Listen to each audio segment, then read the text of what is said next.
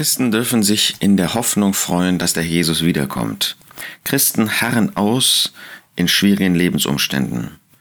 Und das Zehnte, was jetzt vor uns kommt, und das ist etwas besonders Wertvolles für uns Christen, im Gebet haltet an. Wir haben eine Möglichkeit, mit Gott zu sprechen. Wir haben eine Möglichkeit, uns auszutauschen mit Gott. Wir haben eine Möglichkeit, unsere Sorgen, unsere Probleme, unsere Herausforderungen, unsere Fragen, unsere Ängste, alles das, was unser Herzen erfüllt, mit Gott zu besprechen. Wir sind in jeder Hinsicht von Gott abhängig, ob wir das wissen oder nicht, ob wir damit leben oder nicht.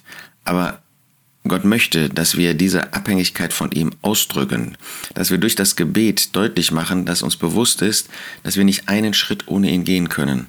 Und dafür hat er uns das Gebet gegeben. Er hat uns sein Wort gegeben, damit wir wissen, was seine Gedanken sind.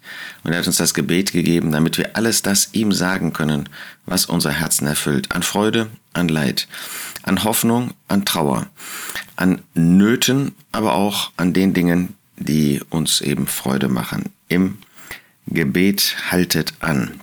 Wir brauchen das Gebet für uns selbst, damit wir die richtigen Schritte tun, damit wir Weisheit haben, um die richtigen Entscheidungen zu treffen. Wir brauchen das Gebet, weil wir selber nicht fertig werden können, nicht ein, mit einer einzigen Herausforderung, nicht, einer, nicht mit einer einzigen Arbeit, die in unserem Leben auf uns wartet.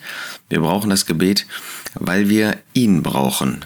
Wir brauchen das Gebet, weil wir selber zu schwach sind, ähm, auch zu unwissend sind, unfähig sind, mit den Dingen richtig umzugehen. Aber das betrifft nicht nur uns selbst. Wir brauchen das Gebet auch für, sagen wir, unsere Familien. Wir brauchen das Gebet für die Geschwister, mit denen wir am Ort zusammenkommen. Wir brauchen das Gebet im Blick auf unsere Arbeitsstellen. Wir brauchen das Gebet im Blick auf unsere Nachbarschaft.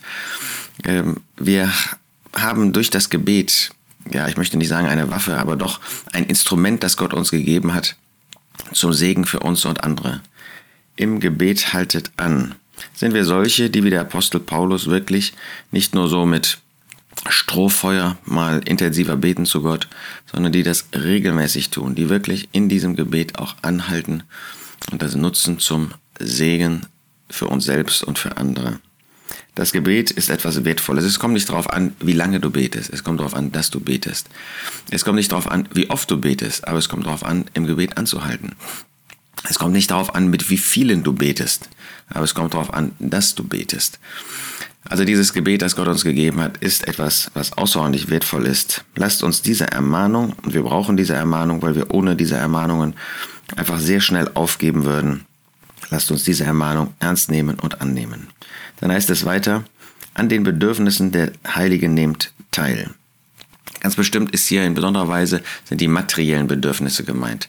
Und Gott möchte, dass wir mit dem, was er uns anvertraut hat, nicht nur für uns sorgen, das sollen wir. Wir sollen für uns und für die unsrigen sorgen, sagt der Apostel Paulus. Also wir sollen tatsächlich arbeiten. Wir sollen nicht meinen, es ist geistlich nicht zu arbeiten, sondern ins Reich Gottes zu gehen. Das mag für den einen oder anderen, für ganz wenige mag das richtig sein sondern äh, unsere Aufgabe ist, im irdischen Bereich zu arbeiten. Das ist für uns dann das Reich Gottes. An den Bedürfnissen dem teilt. Wir sollen eben nicht nur für uns selbst sorgen, sondern auch sehen, wenn andere vielleicht nicht genug haben, und es gibt genug auf dieser Erde, die nicht genug haben, dann sollen wir an ihren Bedürfnissen, und zwar jetzt hier der Heiligen, der Gläubigen, teilnehmen. Gott hat uns nicht aufgerufen, die ganze Welt zu bedienen mit unserem äh, Einkommen, mit unserem Vermögen. Aber er hat uns deutlich gemacht, dass es Gläubige gibt, die Nöte haben, die wir vielleicht selber nicht haben, und ihnen dabei eine Hilfe zu sein.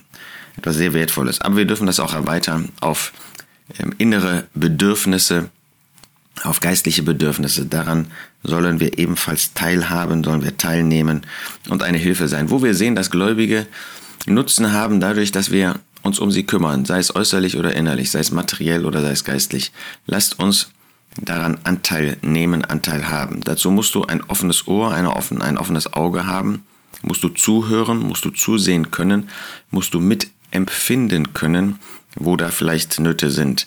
Das ist ja so, dass kaum einer von uns äh, direkt sagen würde, hört mal, ich, äh, mir fehlt es jetzt an diesem oder an jenem, weil man sich dessen vielleicht schämt, ja, weil man vielleicht durch die falsche Belehrung auch denkt, ein Gläubiger, der hat keine materiellen Nöte, der hat keine Sorgen, der hat keine geistlichen Nöte. Doch Gott gibt uns immer Situationen, und zwar jedem früher oder später mal, wo er solche Bedürfnisse hat.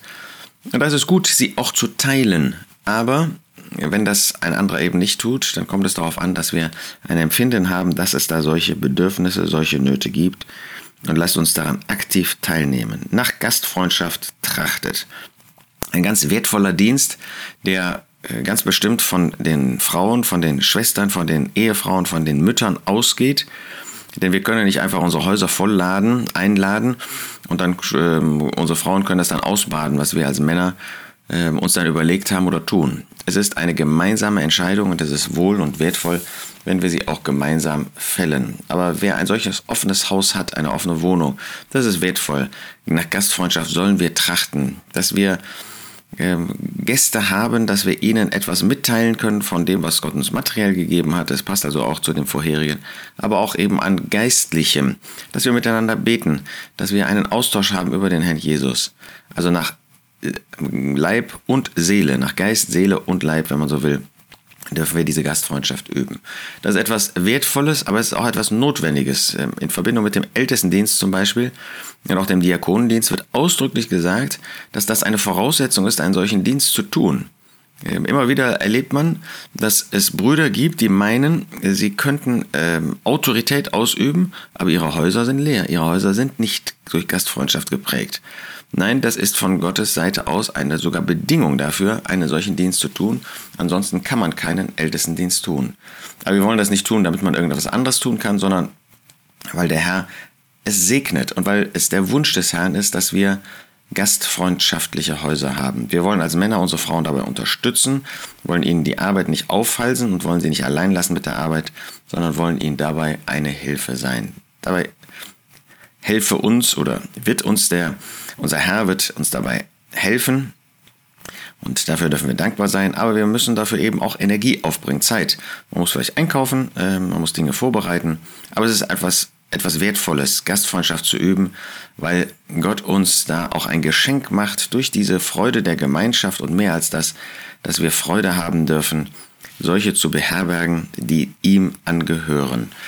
Und der Schreiber des Hebräerbriefes macht ja deutlich, dass damals sogar manche Engel dadurch beherbergt haben, ohne dass sie das vielleicht gemerkt haben, gewusst haben, die unterwegs waren und auch ein Stück weit damit die Gastfreundschaft geprüft haben. Ein wertvoller Dienst, den der Herr segnen wird und der unser Herzen freudig machen wird, auch weiter ihm nachzufolgen. Und das wünsche ich dir und uns allen für die vor dir und vor uns liegende Zeit.